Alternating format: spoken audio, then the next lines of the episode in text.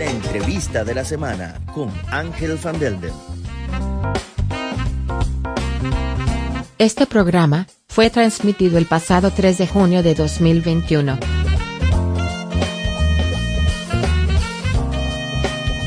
Una presentación de noticiascurazao.com y su emisora Onda CW.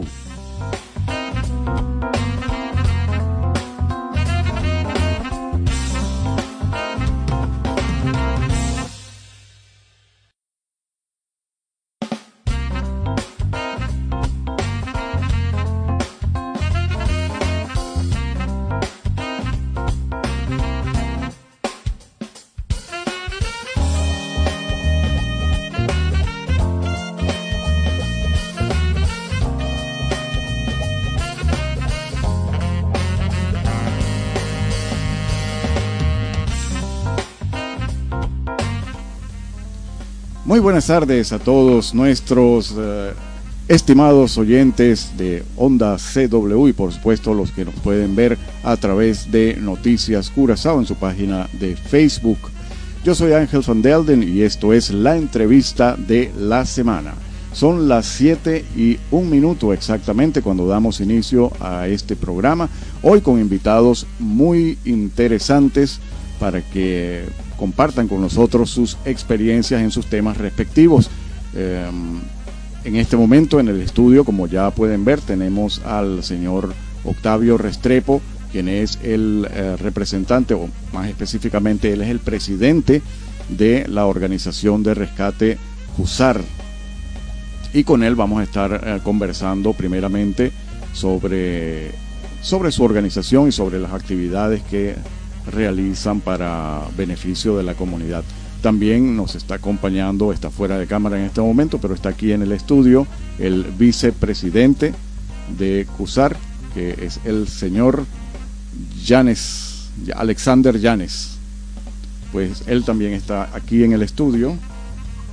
Y um, bueno, vamos entonces a empezar eh, con el señor Octavio Restrepo. Pero antes de, empezar a conversar con eh, el señor Octavio, quiero dar un agradecimiento público sumamente caluroso por toda la por, por todas las reacciones que hemos recibido desde la semana pasada, que fue nuestra primera emisión de este programa.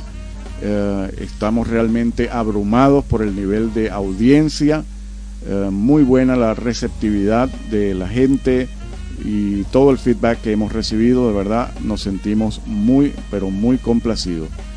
Y vamos a estar, um, eh, por supuesto, vamos a estar también eh, disponibles para quienes no puedan ver este programa en vivo, también pueden escucharlo o verlo más tarde a través de las redes sociales o en forma de podcast, pues es también la intención. Lo cierto es que, bueno, llegamos muy lejos y a muchísima, pero muchísima gente y eso nos enorgullece de verdad. Bueno, vamos entonces con nuestro invitado, el señor Octavio Restrepo de la organización CUSAR. Octavio, muy buenas noches, son las, podemos decir noches ya. Bienvenido a este programa, a la entrevista de la semana, Noticias Curazao y su emisora Onda CW. Muy buenas noches, señor Ángel. Muchísimas gracias por la invitación. Muy buenas noches a todos los eh, televidentes. radioescuchas. Oyentes, radioescuchas, televidentes. Exactamente. Muchas gracias por la invitación. Pégate, pégate más al micrófono. Sí, señor. Ajá. Muchas gracias por la invitación. Bueno, no, muchísimas gracias a ti, eh, Octavio. Pues Octavio ya es un personaje bastante conocido por nosotros y por mucha gente, por toda la, eh, la actividad eh, social que ha realizado como presidente y como miembro de esta organización, especialmente en esos momentos difíciles que, que hemos pasado. Particularmente, bueno, vamos a empezar primero por lo primero. ¿Qué es CUSAR? CUSAR es Caribbean Urban Search and Rescue Foundation. Somos una fundación de voluntarios encargados de toda la parte que es atención eh, eh, de emergencias. Correcto. Nosotros eh, somos un grupo especializado en diferentes áreas, en la parte de rescate estructural, rescate vehicular, comando de incidentes, espacios confinados, tenemos rescate con cuerdas, etcétera. Ah, y la parte prehospitalaria también. Correcto. Una pregunta. Actualmente en esta situación de pandemia que por la cual estamos pasando todavía, eh, ¿cuál ha sido el rol de, CUSAR en, en esta temporada? Bueno, inicialmente, bueno, gracias a Dios, como no es un secreto, eh, Curazao ha estado muy bien, muy bendecido, estamos muy bien protegidos. Eh, en, en estos momentos nosotros desde el inicio de la pandemia empezamos eh, contribuyendo con una, una iniciativa que se dio al inicio para recaudar fondos para la gente que necesitaba. Al inicio no había esas ayudas para las personas irregulares, entonces estuvimos ayudando con eso, estuvimos en, en, esa parte y las personas irregulares, perdón que te ataje, las personas irregulares te refieres a los indocumentados. Exactamente.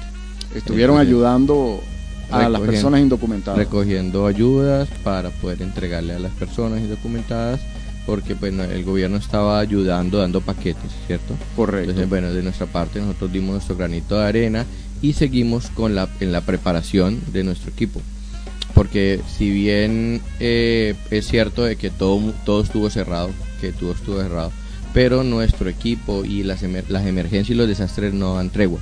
Actualmente tenemos una actividad, por ejemplo, ahorita que empezamos eh, la, temporada de huracanes, cada vez el, cambio climático, el calentamiento global supone que, que los mares sean más, los océanos sean más calientes y esto puede repercutir en mayores huracanes o la cantidad también puede variar. De hecho, se está hablando de que, que empieza la primera semana de junio hasta final de octubre, pero ya empezó uno antes. Correcto. Eh, todo está cambiando y tenemos que seguir preparándonos. Con COVID, sin COVID, tenemos que eh, asegurar y, extremar los casos de, de higiene, de protocolos pero el rescate se mantiene y a nivel internacional hemos participado con algunas organizaciones para en entrenamientos online. Hemos, bueno, hace tres semanas estuvimos en eso con una con una ¿Qué tipo de entrenamiento? En la parte de, de management de desastres. Manejo de desastres. Exactamente. ¿Y quiénes fueron las personas que eh, asistieron a esos entrenamientos? Bueno, nosotros estuvimos como observadores. Eso se hizo, fue de Inglaterra, fue una, una son, fueron diferentes países, pero los organizadores fue Inglaterra, Inglaterra, Inglaterra y nosotros fuimos como observadores.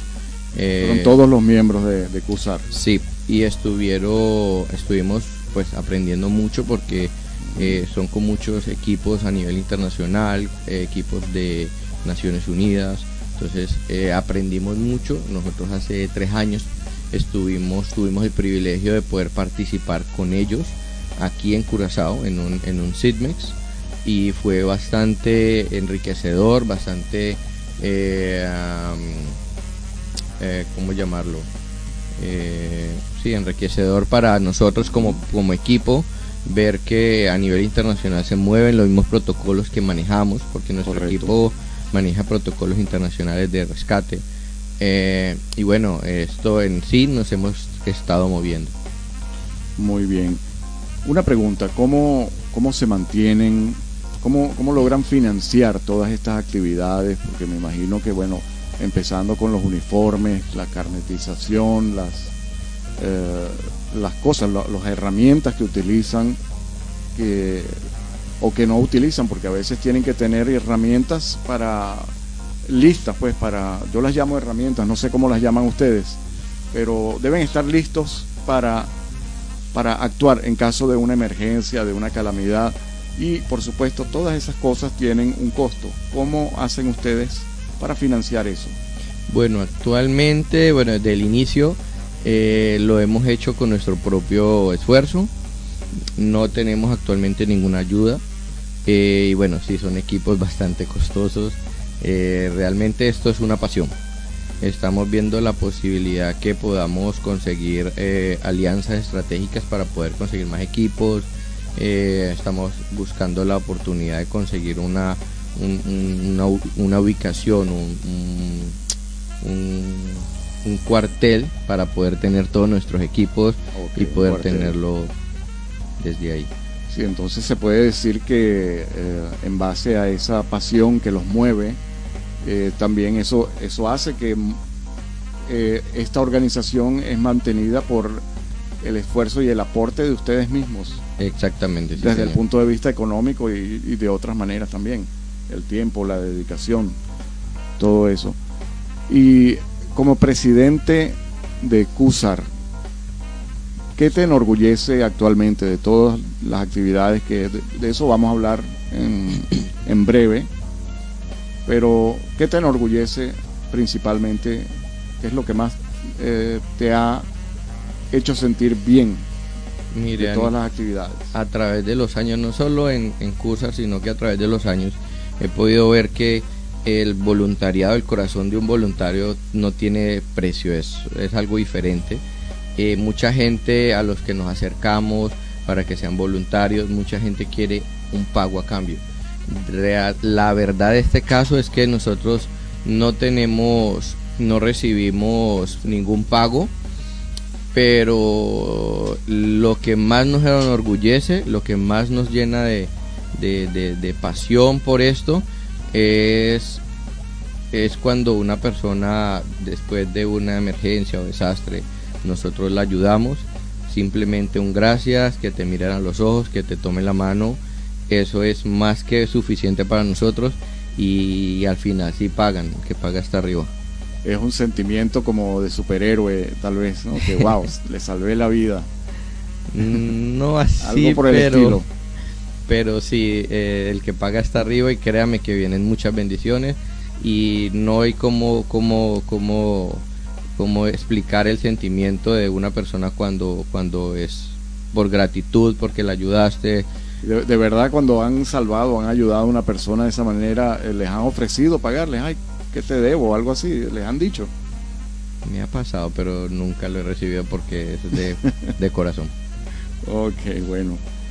Eh, interesante eso. Bueno, entonces es eh, Octavio, él es Octavio Restrepo, el presidente de CUSAR. Y vamos también a hablar entonces un rato con el señor Alexander Llanes, es el vicepresidente que estoy seguro que también tiene algunas anécdotas que compartir con nosotros sobre lo que ha sido su trabajo como voluntario en esta organización. Muchas gracias Octavio por compartir con nosotros. Vamos a darle cabida entonces a el señor Llanes. Bueno, muchas gracias. Puedes colocar eso por acá, ya. Ok. Aquí viene el señor Llanes, Alexander Llanes vicepresidente de CUSAR. Entonces, Alexander, eh, cuéntame, ¿cómo ha sido tu experiencia como miembro y ahora como vicepresidente de esta organización? buenas noches a todos. Por mi experiencia con CUSAR ha sido, como decía Octavio, en principio muy enriquecedora. He aprendido mucho.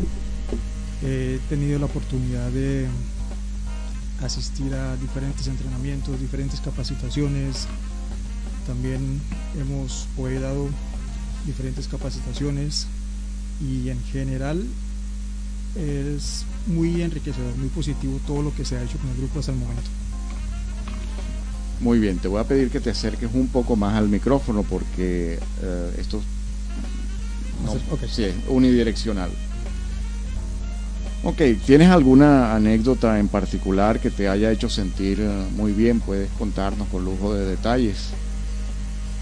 Bueno, sí, son varias, pero hay una que resalta entre ellas. Fue una situación hace dos años y medio, tres años, justamente en mi sitio de trabajo. Una de las personas que trabaja conmigo, una señora, ella tuvo un paro cardiorrespiratorio. Y pues fue muy gratificante poder asistir a esta persona y mantenerla con vida hasta que el sistema de ambulancia llegara. Entonces eso es ¿En dónde ocurrió eso? En el edificio, en la compañía donde yo trabajo. Okay en ese momento estabas tú allí y te tocó. Sí, afortunadamente estaba ahí. Ok, ¿y en qué otras actividades has participado de, salvamento tal vez o de, asistencia? Bueno, asistencias de la parte prehospitalaria, uh, accidentes de tráfico. Te encuentras accidentes de tráfico en toda la isla y he tenido la oportunidad también de asistir o pasar justo en el momento cuando acaba de ocurrir el accidente. Para brindar primeros auxilios, por ejemplo. Exactamente, hacer lo que se Es algo delicado, ¿no? No cualquiera puede llegar y prestar primeros auxilios porque es una responsabilidad que está asumiendo la persona y por eso es importante que estén bien capacitados y, y se podría decir que hasta certificados para poder brindar dicha asistencia. Eh, ¿Cómo ha sido la preparación que ustedes, cómo es la preparación que reciben para, para esos casos de primeros auxilios? la preparación es intensa, hay que estudiar mucho, hay que practicar mucho. ¿Cuánto tiempo dura? depende del tipo de curso que estés recibiendo o lo que se esté haciendo. Puede ser una capacitación de 4 a 6 horas, puede ser una capacitación de un solo curso de 16, 24 horas y hay cursos que duran hasta tres días continuos. Que tú empiezas el primer día y finalizas ah, después de 72 horas o 96 horas de entrenamiento, ahí tienes tu, pausa. Yo entiendo que CUSAR también eh, prestó asistencia en, cuando hubo el huracán en San Martín. También una, comisión, un grupo de CUSAR estuvo presente eh, allá en, en, la hermana isla de San Martín para, para brindarles asistencia. Eh, ¿Tú tuviste esa oportunidad? De, no, yo no pude asistir a San Martín. Eh, Octavio con otros compañeros fueron para allá. Yo quedé en cargo de, del grupo acá en la isla porque no podemos desplazarnos todos y dejar por estar desprotegido. Claro, por supuesto. Entonces solamente un grupo pequeño de nosotros fue y asistió allá. Ok. ¿Cuál ha sido la situación más riesgosa en la cual te has visto eh, en medio, que te has visto expuesto a una situación de peligro o algo así mientras realizas actividades con CUSAR? Mm, la última fue en un accidente que hubo en la parte más alta del puente, eso fue el año pasado, y el riesgo de, de los demás conductores ¿sí? que pasan y sacan su teléfono y empiezan a hacer grabaciones de lo que uno está haciendo, ¿sí? no están pendientes al camino, estuvimos a punto de que nos chocara un carro. Estabas asistiendo a un accidente que ocurrió en el puente. Correcto. En la parte más alta del puente y la gente pues en su imprudencia siempre manejando y haciendo videos al mismo tiempo. Entonces llegó el momento que uno de los carros casi nos, nos choca. Casi los alcanza. Entonces eso es, un, eso es la, lo, lo complicado de esa parte. Wow. Bueno, son experiencias. Bueno, muchísimas gracias. Ya para finalizar, quería preguntarte qué debe hacer una persona que quiere recibir más información sobre CUSAR y eventualmente aplicar para ser miembro. ¿Qué debería, cuáles son los pasos para ser miembro de CUSAR? Bueno, tenemos una página web, es www.cusar.net. www.cusar.net. Okay. CUSAR es C-U-S-A-R, para que lo anoten por ahí, punto .net. Sí, ahí tenemos la página de registro, ahí las personas ponen sus datos y después de 24 horas de haber recibido la información, nosotros nos comunicamos de regreso con ellos. También pueden comunicarse por medio de nuestra página del Facebook, CUSAR en Facebook, y por los números del teléfono 690-8371. Ok. Sí, vamos a dejar el 690-8371. Ese, ese solamente. Sí, por ahora. Ok, perfecto. Bueno, pues uh, muchísimas gracias a Alexander Llanes por uh, compartir esta información. ¿Hay algo más que quieran agregar? Bueno, para el lunes, para el día martes, tenemos un, una noche de información. Esta noche de información va a ser virtual también se pueden registrar por medio de la página de Facebook o de la página web y para obtener el link para participar en la reunión vamos a dar información de qué es el um, de qué es CUSAR, vamos a, um, hablar de los proyectos que tenemos y pues de las personas que se registren dentro de dos semanas vamos a iniciar las clases y la preparación con ellos. Bueno, muy interesante entonces. Eh, van a publicar eso en la página en la página web mismo, ¿no? para que la gente ya pueda conseguir allí la información. Ahí se pueden inscribir. Bueno, pues ya saben, www o www, como le quieran llamar, cusar.net. Allí tienen la información para que, o la van a tener, la de este evento que está por venir, para que entonces eh, participen. Y si les gusta este tipo de actividades, pues eventualmente pueden hacerse miembros de CUSAR. Muchísimas gracias Alexander y Octavio, muchas gracias de verdad por estar en el estudio y haber compartido con nosotros un poco de sus actividades. Y bueno, vamos entonces a hacer una pausa pequeñita mientras eh, recibimos al próximo invitado de esta noche, que es el señor Luigi Faneite. Muchas gracias, ya volvemos.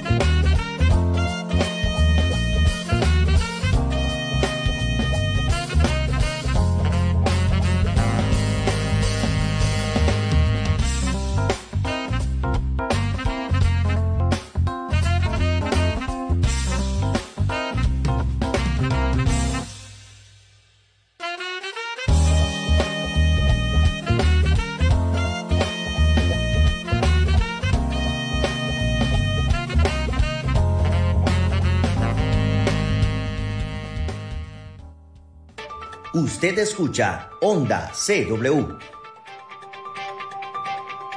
La señal internacional de noticias Curazao. Transmitiendo desde Curazao, Caribe Neerlandés. Visite nuestra web ondacw.com para conocer nuestra agenda de programas en vivo y podcast.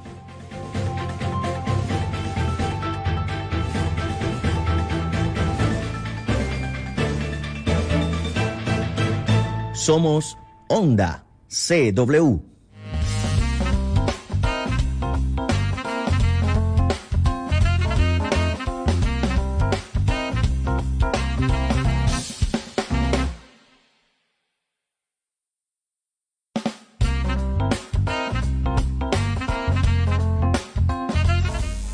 Bien amigos, y estamos de vuelta con la entrevista de la semana. Son las 7 y 24 minutos de la noche y ya estamos en compañía del señor Luigi Faneite, nuestro invitado, eh, nuestro segundo, bueno, podemos decir el tercero, porque fueron, fueron dos primeros, ahora viene Luigi como el tercer invitado.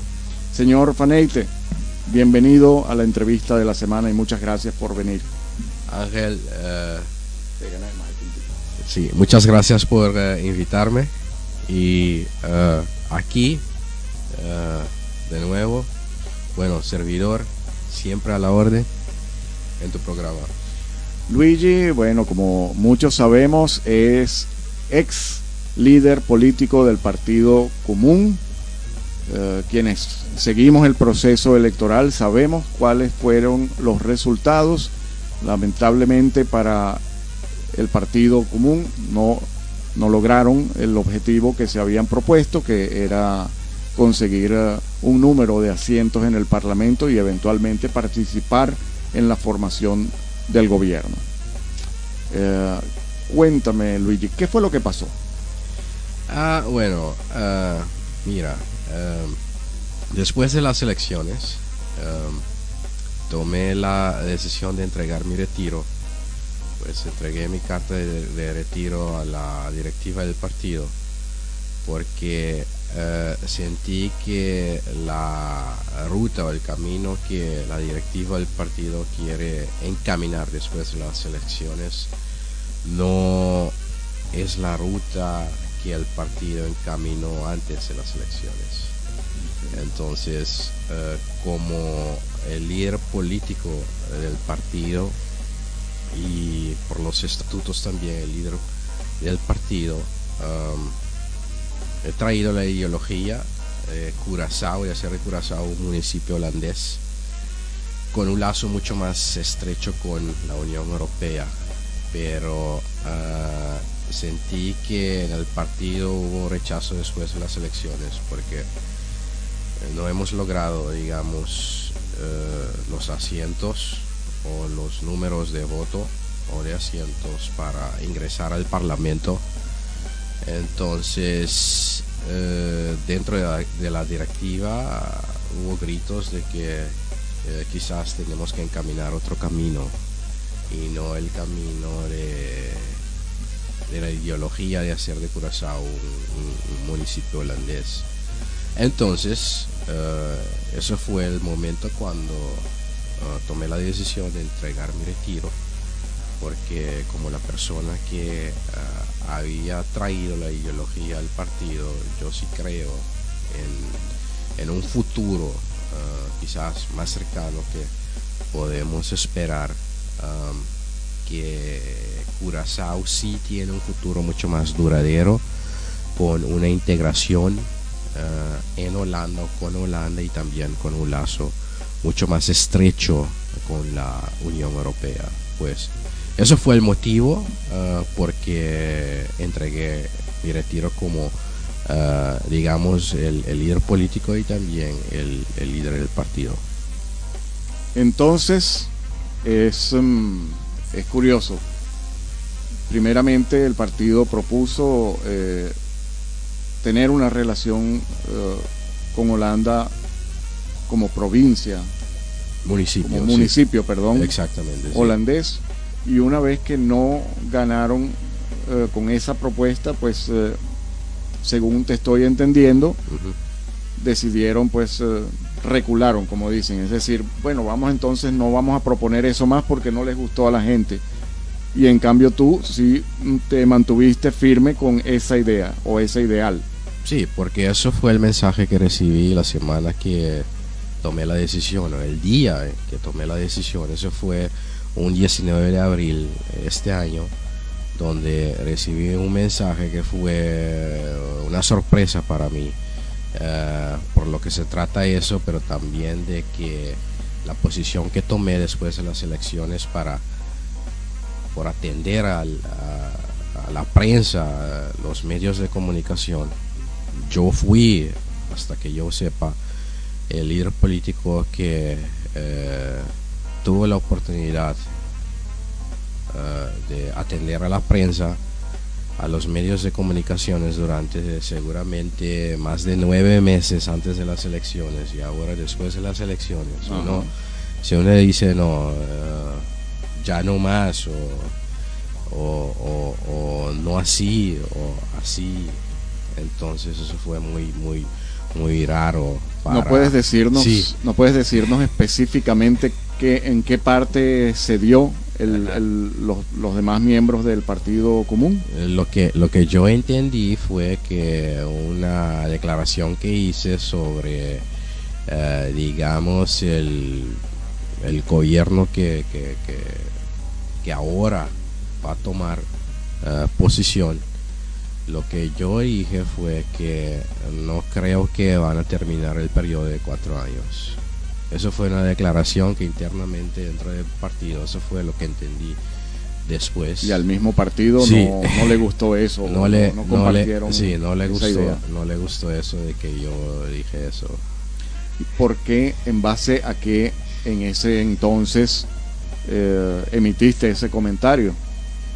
Porque me preguntaron durante las entrevistas qué fue mi análisis de, los resultados de la, de la elección y cómo veo al futuro del país, cómo veo al futuro del, digamos, el siguiente gabinete. Entonces yo dije, saliendo de la realidad económica, financiera y social y también lo que le han propuesto al pueblo votador, pero han hecho eh, completamente algo diferente después de las elecciones. Entonces por eso dije, no veo que quizás van a lograr esos cuatro años, dos años, no sé.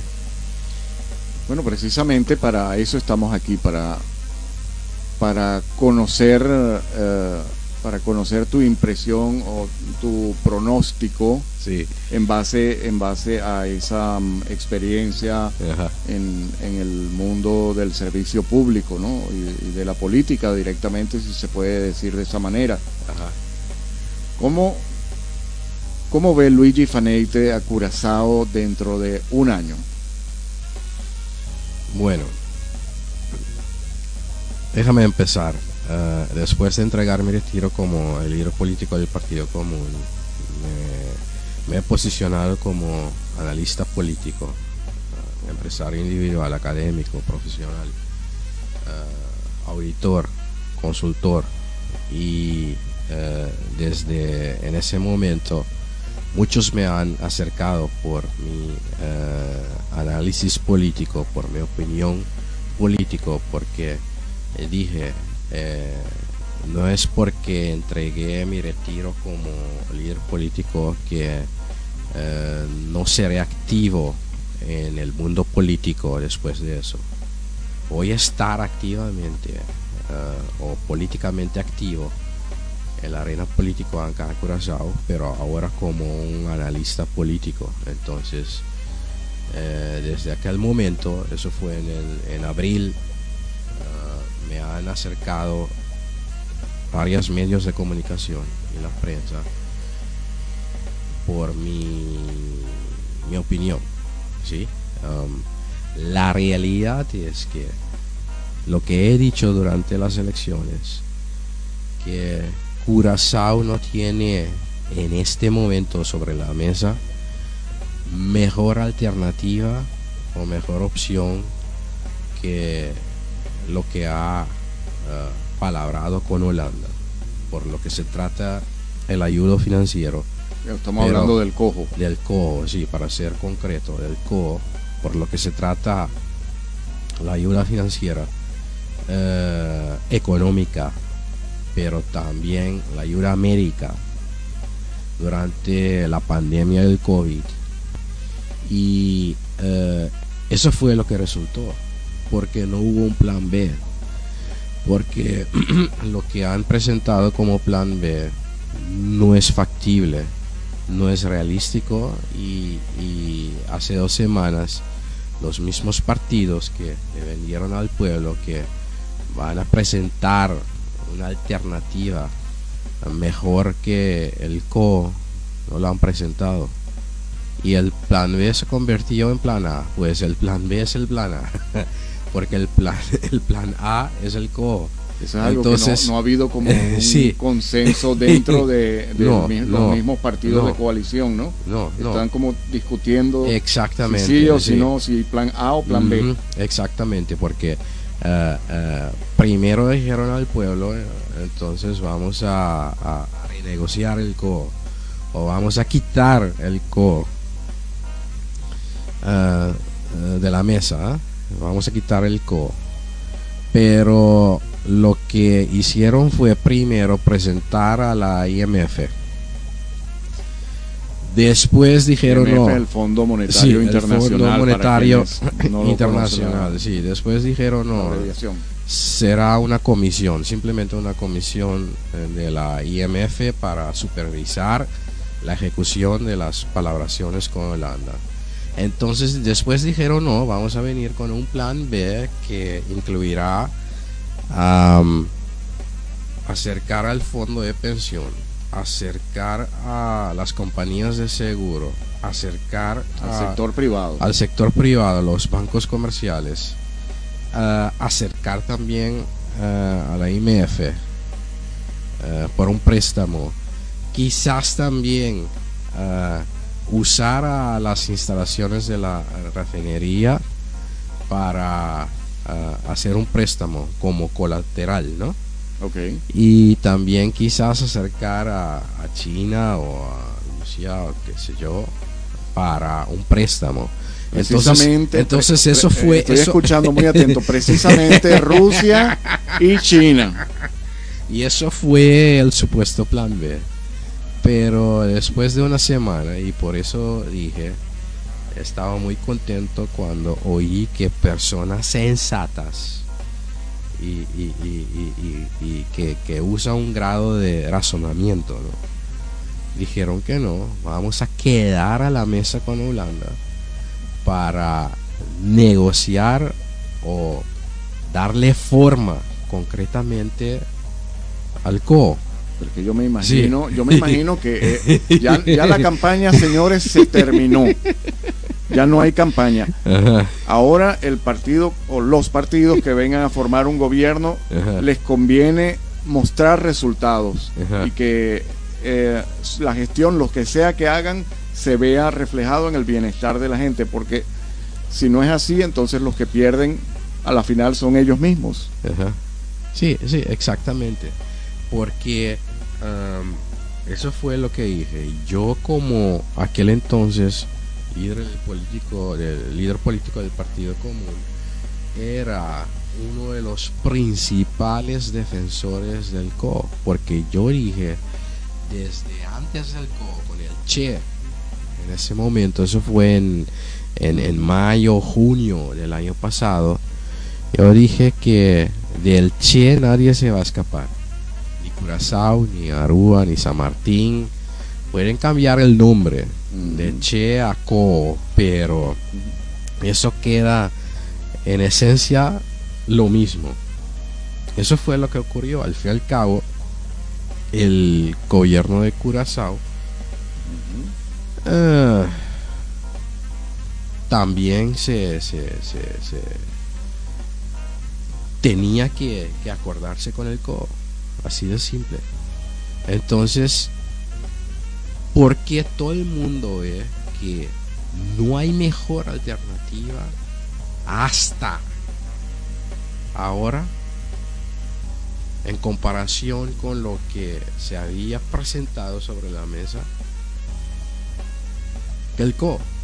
en tu opinión, no, no van a encontrar mejor alternativa que el CO. Hasta el momento no. No he visto mejor alternativa que el CO hasta el momento.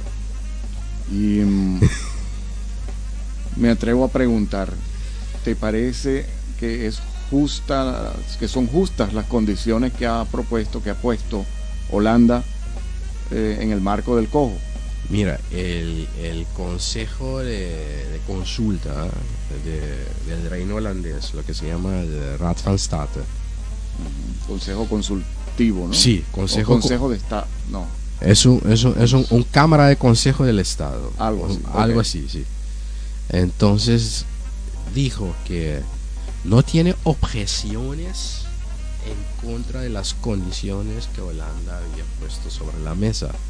Pero sí hay que redefinir las tareas y también eh, la autoridad que tiene, por ejemplo, el Ministerio de Asuntos eh, Internos o Asuntos Domésticos y Relaciones dentro del reino las tareas o la autoridad y la autoridad que tiene el CO, el órgano del Caribe para la reforma y el desarrollo, y también los deberes o tareas y autoridad que tiene eh, el CFT, que es también una, cámara de de consulta. supervisión financiera. De asistencia. CFT. Ok, entonces eso fue lo que dijo el, el State, la Cámara de, de, consulta eh, del Estado o del reino holandés, simplemente hay que redefinir, eso sí, para que la autoridad de esos órganos no va a impugnar contra la autoridad del Parlamento de Curazao y también del gobierno, pues el Consejo de Ministro de Curazao. Eso fue lo que dijo el Rathstad.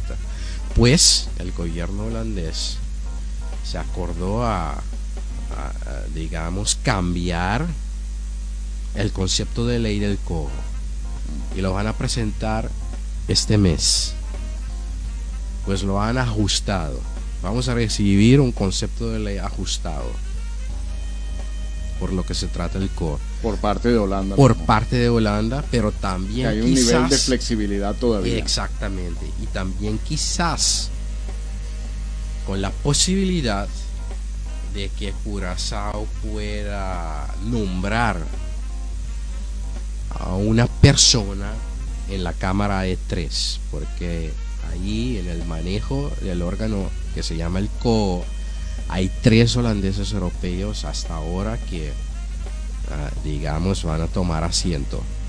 Curazao, una de las objeciones que tenía Curazao, la mayor objeción fue que ah, no tenía la oportunidad de nombrar a un curazoleño, alguien que goza de la confianza de Curazao, del gobierno de Curazao, del pueblo de Curazao, para tomar asiento en ese, en ese cabecilla de, tres personas. Entonces vamos a esperar a ver si también nos van a brindar esa oportunidad para nombrar un curazoleño, una persona que goza de la confianza del gobierno de Curazao dentro del manejo del CO, pues eso también es posible. Sigue, sigues teniendo aspiraciones políticas. Sí, porque eh, eh, voy a estar políticamente activo, no es porque entregué mi retiro como líder político que no voy a estar políticamente.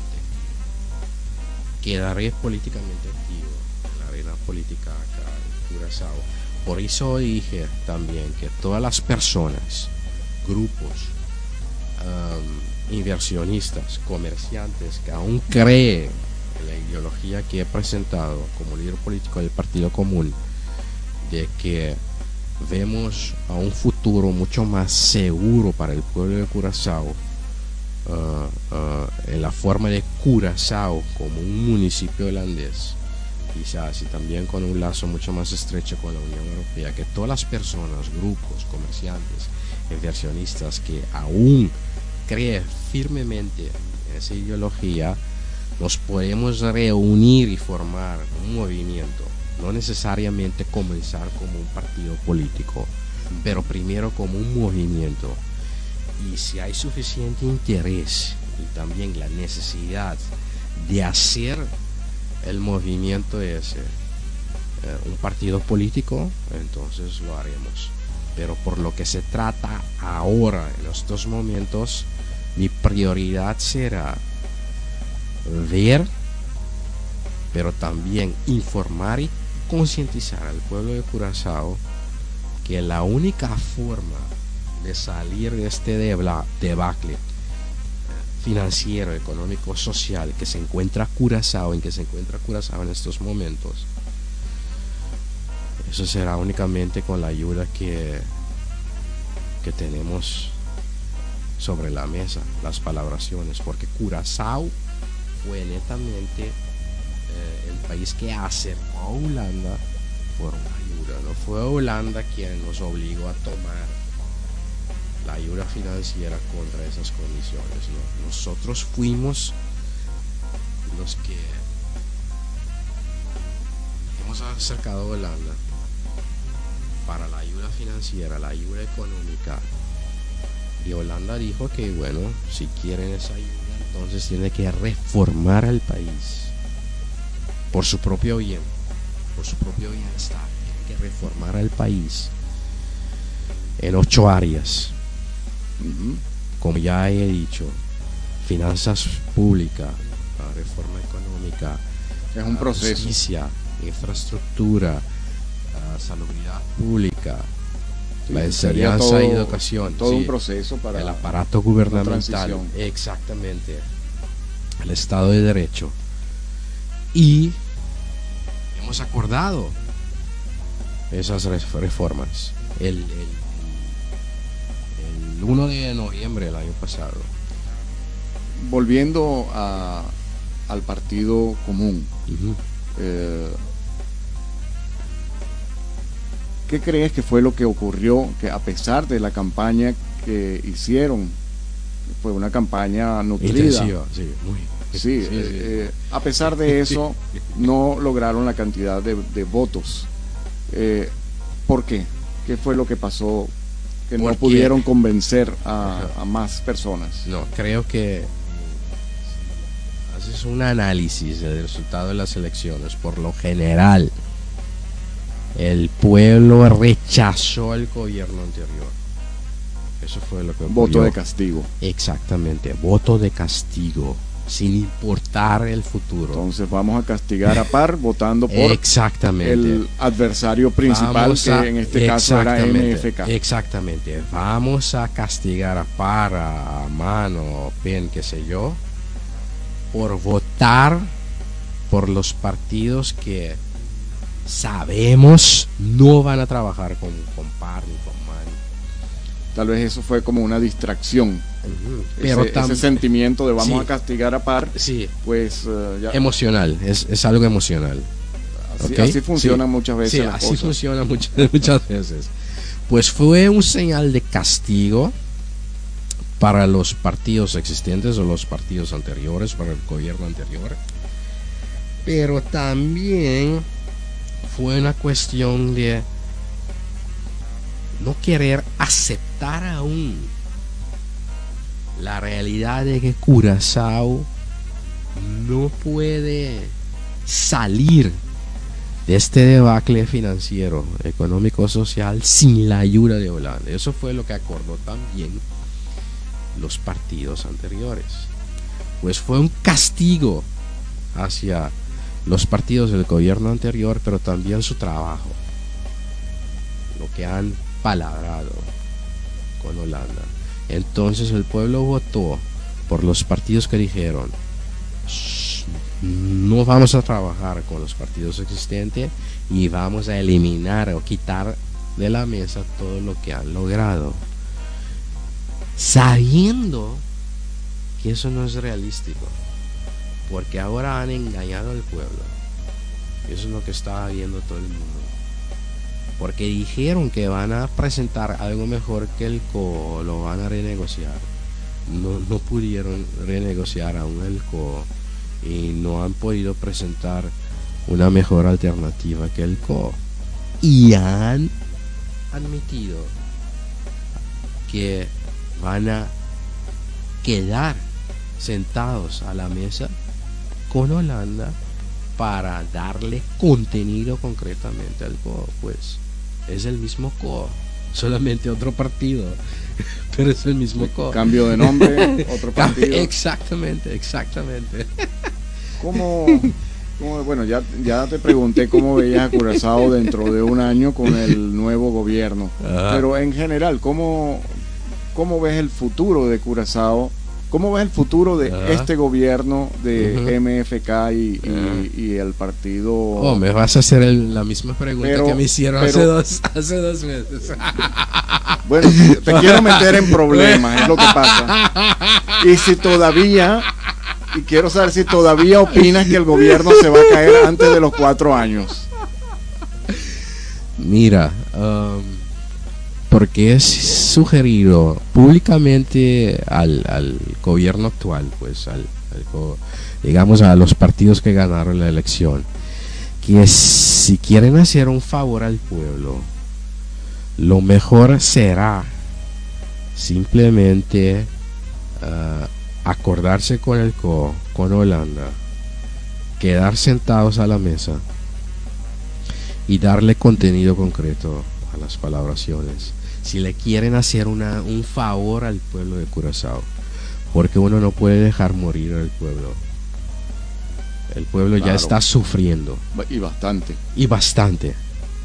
Pues, y parece que dieron oído a la sugerencia mía, porque saben que si hubieran tomado otra ruta, la ruta esa de China o Rusia o o sí, todos los, caminos rojos. Exactamente.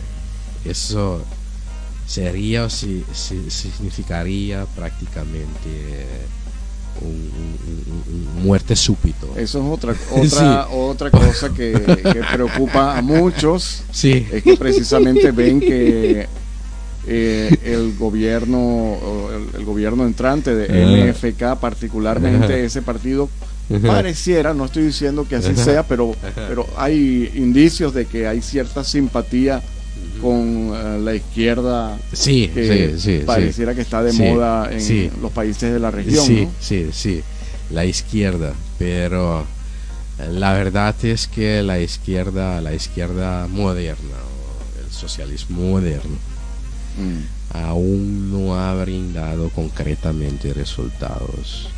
Y el, para... el, está hablando del moderno y el antiguo sí dio resultados. el antiguo peor. Os creo el moderno peor que el antiguo. Es la opinión de Luigi Paneite,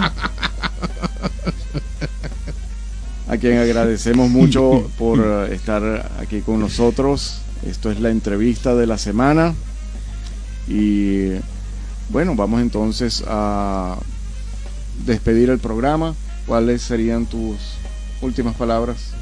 en el programa, ¿no? No digo que últimas palabras de, ah, esperamos escuchar a Luigi Faneite por muchísimo tiempo más. Ah, mira, um, creo que en este momento hay que poner al lado uh, todo, todos los intereses políticos, personales, partidistas, gremiales de, de un grupo, ponerlos al lado y alzar el interés general el, bienestar del pueblo de Curazao a primer lugar. Como debe ser. Como debe ser, Si el gobierno, el nuevo gabinete, te pidiera la colaboración para, un cargo público, ¿aceptarías? Sí, eso lo he dicho uh, públicamente uh, por el bienestar del pueblo de Curazao, sí. sí. No voy a decir no, pero saliendo de la realidad en que está Curazao en estos momentos y también el hecho de que admitieron que no podemos lograr esto sin la ayuda eh, que hemos acudido por entonces lo haré sí, sí.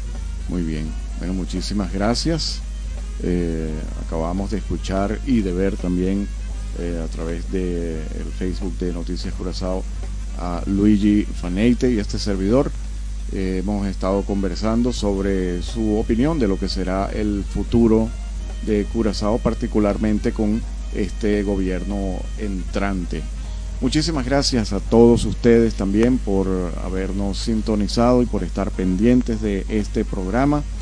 También eh, queremos agradecer a nuestros eh, anunciantes Best Buy Supermarket, eh, Matsuri y Botanical Sense of Nature. muchísimas gracias a ellos también, porque gracias a ellos es que hacemos, podemos hacer este trabajo para todos ustedes. Les deseamos a todos una feliz noche y no se pierdan la próxima semana. También vamos a tener dos invitados muy especiales para que estén muy pendientes. Así que los esperamos en la próxima emisión de la entrevista de la semana por Noticias Curazao y su emisora Onda CW. Chao, chao.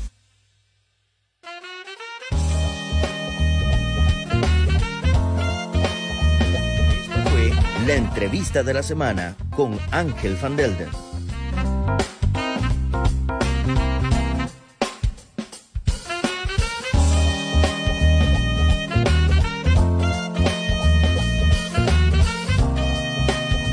Una presentación de noticiascurazao.com y su emisora Onda CW.